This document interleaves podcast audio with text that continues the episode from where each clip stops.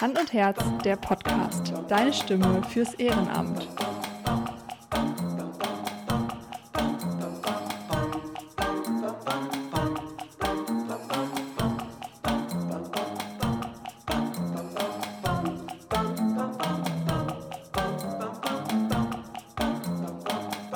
Herzlich willkommen zu einer neuen Folge Hand und Herz, der Podcast. Deine Stimme fürs Ehrenamt.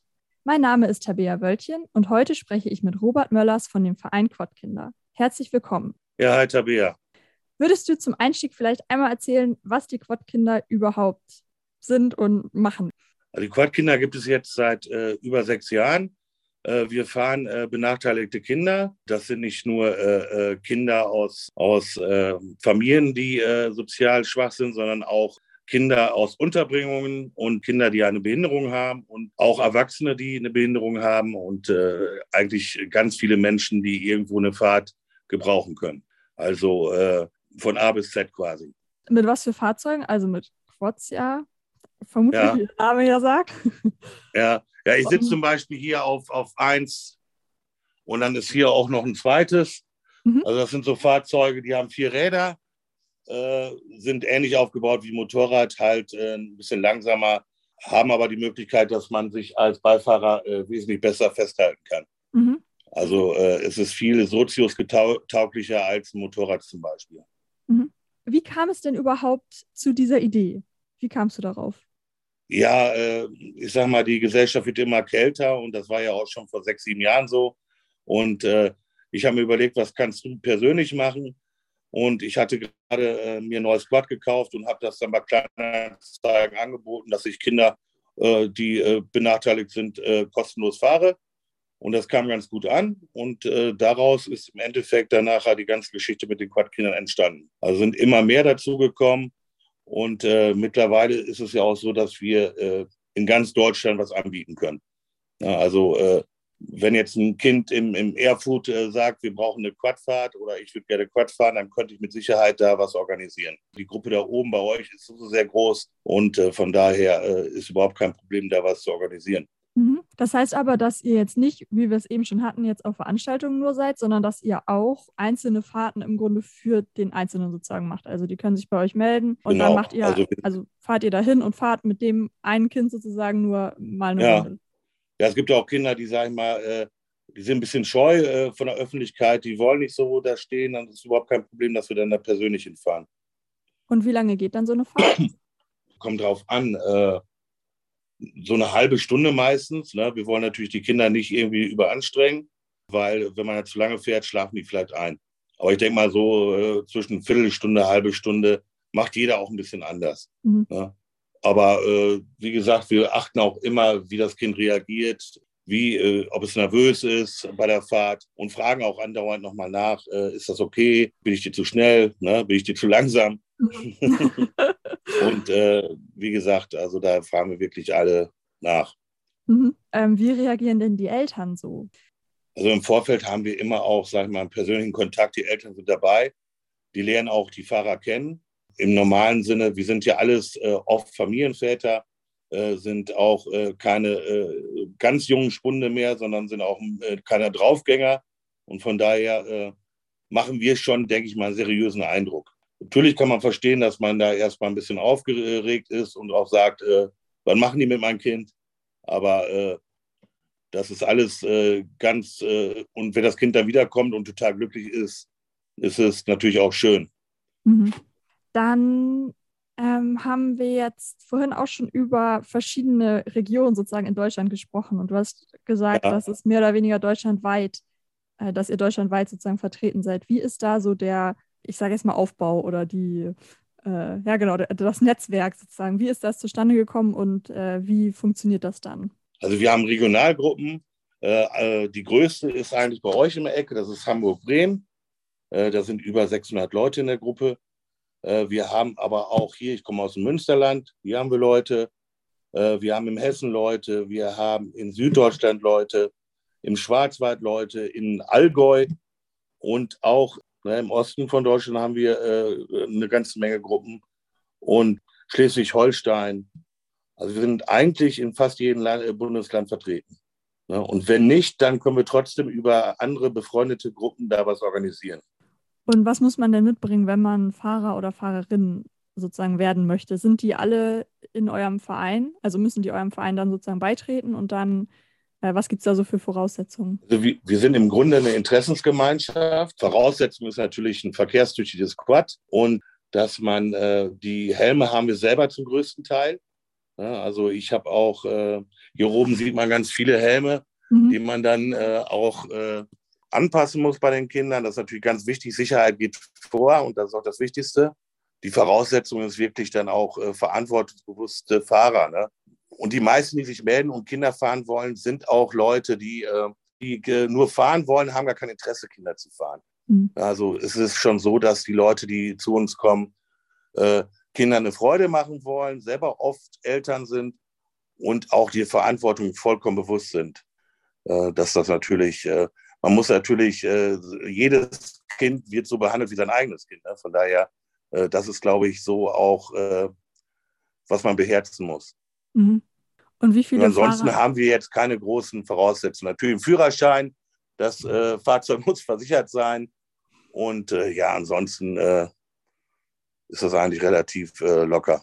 Und wie viele Fahrer gibt es oder Fahrer und Fahrerinnen gibt es denn insgesamt in Deutschland? Also wir haben eine Gruppe mit fast 5000 Leuten. Da sind mhm. natürlich äh, auch Eltern drin und Kinder und alles Mögliche. Äh, ich denke mal, Fahrer werden wir so, die aktuell bereit sind, auch Kinder zu fahren, um die 600, 700 Fahrer haben. Und äh, wie gesagt, in jeder Region ist das anders. Äh, in einer Region hat man ein bisschen weniger Fahrer und in anderer Region hat man mehr Fahrer. Das ist immer unterschiedlich. Mhm. Aber wir haben auf jeden Fall äh, auch schon Aktionen gehabt. Da waren deutlich 50 Fahrer zum Beispiel, so Events. Das kam bei den Kindern gut an und wir haben dann natürlich jedes Fahrzeug ist anders und die Kinder staunen natürlich dann auch ein bisschen. Ne? Mhm. Äh, wir haben auch äh, Twike-Fahrer zum Beispiel. Ne? Also Twike, äh, äh, das sind diese drei äh, Räder ne? und äh, da sind die Kinder auch mal heiß hinterher. Mhm. Ja, schön. Das kann ich mir vorstellen. Ja, ich weiß noch, wie ich früher ähm, immer mit meinem Opa oder meinem Papa auf dem Motorrad hinten drauf saß und das halt auch immer sehr genossen habe und inzwischen auch selber Motorrad fahre. Insofern kann ich das durchaus ja, verstehen. Nee, das, ähm, das, ist auch ein ganz tolles Gefühl. Das muss man natürlich dann auch erleben. Ne? Ja, das kann ich verstehen, dass die Kinder da dann auch begeistert sind. Naja, also wir generell ist eigentlich äh, ist immer gute Resonanz und allein äh, die Motoren zu hören und auch den Fahrtwind, das ist natürlich was ganz Tolles. Ja. Wie alt sind denn die Kinder, die ihr so fahrt? Also gibt es da ja eine Untergrenze bestimmt, aber gibt es auch eine Obergrenze? Also die älteste äh, Beifahrerin, die ich hatte, war 99 aus dem Altersheim. Mhm. Also oh, äh, und der, der jüngste, ja, ich sag mal ab sechs Jahren. Bei mhm. uns ist es so ein bisschen Mindestgröße hier unten, da, sind, da müssen die Füße drauf kommen mhm. und das Kind muss sich festhalten können. Ja, das ist ganz wichtig und ich denke mal so ein Meter, ein Meter zehn, sowas in der Richtung. Äh, kommt auch auf den Fahrzeug drauf an. Wir haben größere, kleinere Fahrzeuge. Mhm. Aber äh, ein Kind äh, muss schon äh, richtig drauf sitzen können. Mhm. Das ist schon ganz wichtig. Also jetzt hm, würde ich eigentlich gerne nochmal auf Veranstaltungen eingehen. Das ist, glaube ich, jetzt ein bisschen schwierig, weil ja wahrscheinlich in den letzten zwei Jahren nicht so viel machbar war. Aber konntet ihr vielleicht während Corona trotzdem auch bei Veranstaltungen irgendwie vor Ort sein oder ähm, konntet ihr daher das trotzdem irgendwie weiterlaufen lassen und was habt ihr vor Corona gemacht? Vielleicht kannst du da noch mal was zu sagen. Also ähm, das ist auch wieder völlig unterschiedlich. Also äh, Joachim zum Beispiel hat oben eine ganze Menge Veranstaltungen gehabt. Ich glaube, das waren letztes Jahr doch noch so um die 20, 30 Stück. Von früher, ich sag mal vor Corona, da waren es fast 150. Bei mir zum Beispiel war es letztes Jahr, glaube ich, fünf. Und äh, auch vor Corona waren es auch weit über 100 äh, Veranstaltungen. Äh, also man kann schon sagen, dass äh, in Corona-Zeiten zwischen 80 und 90 Prozent der Veranstaltungen nicht stattgefunden haben. Natürlich, äh, weil einfach äh, es nicht angeboten wurde. Ne? Mhm. Und die Leute, äh, wir hatten zwar Einzelfahrten auch, aber äh, große Veranstaltungen äh, haben die Kinder halt nicht gehabt. Ja. Und was sind so, also gibt es sozusagen klassische Veranstaltungen, wo ihr sonst halt vor Corona oder hoffentlich auch bald vielleicht wieder ähm, regelmäßig seid? Was, ähm, ja, wie kann ich mir das vorstellen? Ähm, ja, wir waren jetzt jahrelang zum Beispiel im Fürstenfaust, das ist so ein Offroad-Park bei Osnabrück. Das äh, war immer jahrelang, da waren wir auch die letzten zwei Jahre. Ne? Und es gibt immer wieder, ich sage mal, wir werden meistens immer wieder eingeladen. Also es ist selten, dass, äh, dass wir, äh, wenn wir einmal äh, eingeladen wurden, nicht wieder eingeladen werden. Das ist wirklich so, weil wir uns ja auch gut benehmen und die Leute auch sehen, äh, dass wir äh, den Kindern wirklich Freude schenken. Mhm. Ja, äh, wir haben ja nicht nur, äh, nicht umsonst äh, in Hamburg in Mini Miniaturwunderland eine eigene Szene. Ne? Wir haben da wirklich so ein mit Kindern kleine Quads und so weiter, weil das wirklich super ankommt, auch überall. Und die haben dann damals gesagt, komm, wir machen euch dann eine eigene Szene als Modellbau und das ist, da ist man natürlich auch sehr stolz drauf. Mhm. Ja, da muss ich nächstes Mal mal gucken, wo ich euch finde. Ja, ja schön. Corona hat schon viel verändert. Ich hoffe, dass die Richtung äh, auf Dauer wieder dahin geht, dass man wirklich Normalität kriegt. Ja, gut. Das hoffen wir, glaube ich, alle. Schauen wir mal, wie sich das so im Sommer entwickelt. Und ja, und wenn wir Glück haben, vielleicht mal so wird, wie es früher mal wird. Ne? Also, ja. Oder war. Ja. ja. ja, hoffen wir auf jeden Fall. Das heißt mhm. aber, dass ihr bestimmt jetzt inzwischen so über die Jahre viele Kontakte, sowohl Kinder als auch ja, Veranstalter sozusagen kennengelernt habt oder müsst ihr da noch viel ja, Werbung machen oder sprecht ihr auch mal oder ja, sprecht ihr normalerweise die Leute vielleicht an? Also früher haben wir ganz oft, sagen wir mal, äh, diese äh, wie ein Vertreter die Klinken geputzt. Mhm. Und äh, das müssen wir heute eigentlich gar nicht mehr machen, weil Viele Leute kriegen das mit, was wir mit den Kindern, äh, sage ich mal, den Kindern auch schenken dadurch. Die sagen auch, so was will ich auch machen. Ja, auch viele äh, Heime fragen immer wieder an, weil die Kinder einfach begeistert sind. Also eigentlich werden wir mehr angefragt. Natürlich gucken wir auch, wo können wir uns einsetzen. Ne? Mhm. Aber meistens haben wir dadurch äh, genug zu tun, dass die Leute uns äh, immer wieder einladen. Mhm. Oh, verstehe. Dann habe ich bei euch auf der Homepage noch das Thema Onkomütze gesehen. Ja, genau, das ist äh, mein anderes Projekt. Ja, möchtest du dazu vielleicht auch noch mal kurz was sagen, auch wenn das ja wahrscheinlich ähm, sozusagen losgelöst von Quadkinder ist, aber ja, du ja. da ja wahrscheinlich auch der Initiator warst oder wie, wie kam das und was ist ich mein, es überhaupt für die, die es halt nicht kennen? Ja, die Grundidee, sage ich mal, das Prinzip der Quadkinder ist ja aufgebaut auf äh, Facebook-Gruppen und äh, ganz viele regionale Gruppen und ich sage mal, die Onkomütze ist ungefähr das Gleiche. Wir machen äh, Mützen für Krebspatienten und haben dadurch auch eine Hauptgruppe und haben Regionalgruppen und beliefern halt Krankenhäuser, Onkologien und äh, Strahlenzentren, Reha-Zentren und alles Mögliche. Schenken den Leuten eine maßgeschneiderte Mütze, kostenlos. Das ist auch ein Netzwerk, wie, wie die Quadkinder eigentlich aufgebaut, auch durch die Quadkinder entstanden, weil ich habe damals eine Aktion gemacht und habe Mützen verlost äh, für Krebspatienten das äh, hatte eine tolle Resonanz und dann habe ich halt die Onkomütze gegründet. Und seit zweieinhalb Jahren äh, machen wir das und wir haben auch ungefähr die gleiche Größe, auch 5000 Leute in der Gruppe. Da sind wir sogar noch Flächen, von der Fläche noch größer, sind wir auch in Österreich mit über 1000 Leuten und beliefern, sagen wir mal, die Hälfte der Krankenhäuser in ganz Deutschland mit Mützen ne, mittlerweile. Und okay. äh, das ist schon äh, ganz gut. Mhm.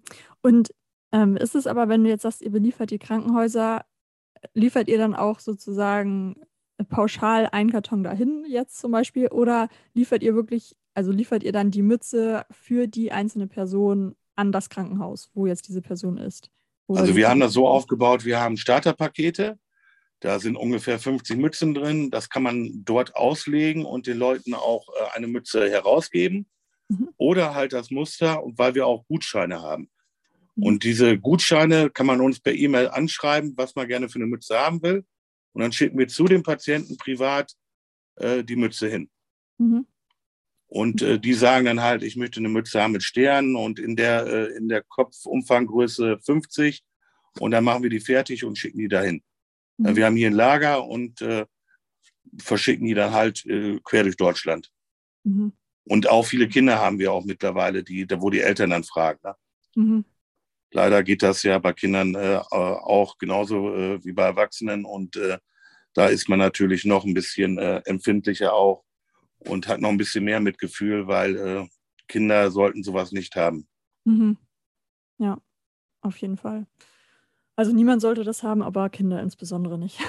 Ja, ja, ja. das ist, das ist wie falsch verstanden, ja. Nee, das, das habe ich schon richtig verstanden. Ja, also, äh, und wir sehen auch, wie viele Leute da auch drunter leiden und äh, äh, es ist einfach eine schöne Geste und den Leuten hilft das, kommt immer wieder gut an und uns macht das Freude. Mhm. Wie schön. Das ist äh, sehr beeindruckend, wirklich. Beides. Ja, und äh, sag ich mal, die, äh, mich hat das selbst gewundert, wie, wie groß die Anfragen da sind und wie, äh, dass die Leute äh, da so Interesse dran haben. Ne? Mhm. Weil eigentlich sagt man ja, was soll eine Mütze denn dabei helfen? Ne? Aber viele Leute nehmen diese Mütze einfach auch als Kraft mit und als psychologische Stütze. Ne? Mhm, ja. Ja. Weil wir haben auch eigene äh, Sprüche da drauf, so Kampfsprüche gegen den Krebs. Mhm. Und äh, da sind viele, die, die ganz begeistert davon sind und das dann auch wirklich äh, verinnerlichen und äh, gegen den Krebs wirklich kämpfen. Ne? Mhm. Auch oft erfolgreich kämpfen. Ne? Leider gibt es auch die andere Seite, aber äh, wir sehen das schon, dass wir was Gutes tun. Mhm. Ja, das ist die Hauptsache. Ja. Okay, gut. Ja, ich bin, äh, ja, weiß ich auch nicht, wirklich positiv äh, berührt sozusagen. Also ich finde es ganz toll, dass du halt sagst, okay, das ne, liegt mir am Herzen und ich mache das jetzt einfach. Also wahrscheinlich war es nicht so einfach, aber ich mache das halt und setze mich dafür ein. Das finde ich echt total schön. Ja, ich sag mal, das habe ich als Kind schon gehabt, dass ich, sage ich mal, für mich für andere eingesetzt habe. Ich wollte eigentlich immer das Ziel haben, dass andere Menschen mit mir zusammen äh, was verändern Mhm. Und äh, durch die zwei Gruppen habe ich das, äh, sag ich mal, wir alle verändern was. Mhm. Und äh, das ist ein tolles Gefühl. Ne? Ja. Mhm. Und wenn es, äh, alleine sind wir alle nur ein Staubkörn, aber zusammen sind wir schon ein großer Batzen. Ne? Ja, das ist richtig, das stimmt. Ja. Ja, sehr schön. Gut, also wir sind fast am Ende angekommen. Bevor du jetzt noch okay. eine letzte Aufgabe von mir bekommst, würde ich dir einfach nochmal sozusagen das Wort überlassen und vielleicht magst du ja nochmal so ein bisschen aufrufen, vielleicht was ihr braucht, ob es Spenden sind, ob es ähm, Fahrer, Fahrerinnen, ob es vielleicht Näher und Näherinnen sind. Ähm, was auch immer ja. du möchtest sozusagen, darfst du jetzt gerne nochmal kundtun und äh, so einen kleinen Aufruf vielleicht machen. Ja, ich, äh, ich freue mich über jeden Menschen, der äh, vom Herzen äh, gerne was für andere tut und auch Ehrenamt äh, gerne leben will und äh, sich einfach auch einsetzt für andere, weil die, die Hilfe ist viel wichtiger als irgendwas Finanzielles, sondern einfach da sein und eine Unterstützung zu bieten, dass man zusammen irgendein Ziel erreicht äh, und einfach die Welt ein bisschen besser macht. Mhm. Ja, das hoffen wir auf jeden Fall. Okay, aber spenden kann man auf jeden Fall, oder? ähm, auf beiden ja, Seiten im Grunde. Genau, per PayPal oder sei mal für, für die Onkelmütze Stoff. Und Helme vielleicht, neuere Helme suchen wir immer wieder, wenn einer da was hat. Ne, oder einen, äh, einen, alten Helm in einer kleinen Größe, äh, der noch sehr gut erhalten ist. Also oder Motorradkleidung äh, im, für Kinder zum Beispiel, irgendwie sowas. Ne. Mhm. Ist immer schon schön. Okay. Ja, das schreiben wir auch nochmal in die Beschreibung der Folge, was man, wie man euch unterstützen kann, wenn man das möchte. Und dann werden wir das da alles nochmal aufführen. Und vielleicht hat ja der ein oder andere zu Hause noch irgendwas, was er vielleicht nicht mehr braucht oder was er lieber abgeben möchte, um auch was Gutes zu tun. Dann okay, genau, ja. immer melden. Okay, ja, dann kommt jetzt noch meine letzte Aufgabe für dich. Ähm, bitte vervollständige ja. den Satz, Ehrenamt bedeutet für mich. Ehrenamt bedeutet für mich einfach Hoffnung. Hoffnung Mehr kann ich da nicht zu sagen. Mhm. Okay. Ja. Ja, sehr schön. Die Hoffnung nehmen wir auf jeden Fall gerne mit. Und ja, ich hoffe, es melden sich viele, die Interesse haben, euch zu helfen, in welcher Form auch immer, oder die jetzt vielleicht sagen, sie möchten das Angebot sozusagen gerne annehmen, um ihrem Kind was Gutes zu tun, wenn das vielleicht sonst nicht so möglich ist. Dann meldet euch auf jeden Fall. Mhm. Ich sage ganz, ganz herzlichen Dank, dass du dir die ja, Zeit genommen hast. Kein Problem, gerne. Und ja, vielleicht sieht man sich ja irgendwann auf irgendeiner Veranstaltung. Das würde uns auf jeden Fall sehr freuen. Ja, würde mich auf jeden, Freund, äh, jeden Fall freuen. Gut, sehr schön. Dann vielen Dank auch fürs Zuhören. Und wenn du auch gerne über dein Ehrenamt sprechen möchtest, dann melde dich gerne bei uns. Auch darüber würden wir uns sehr freuen.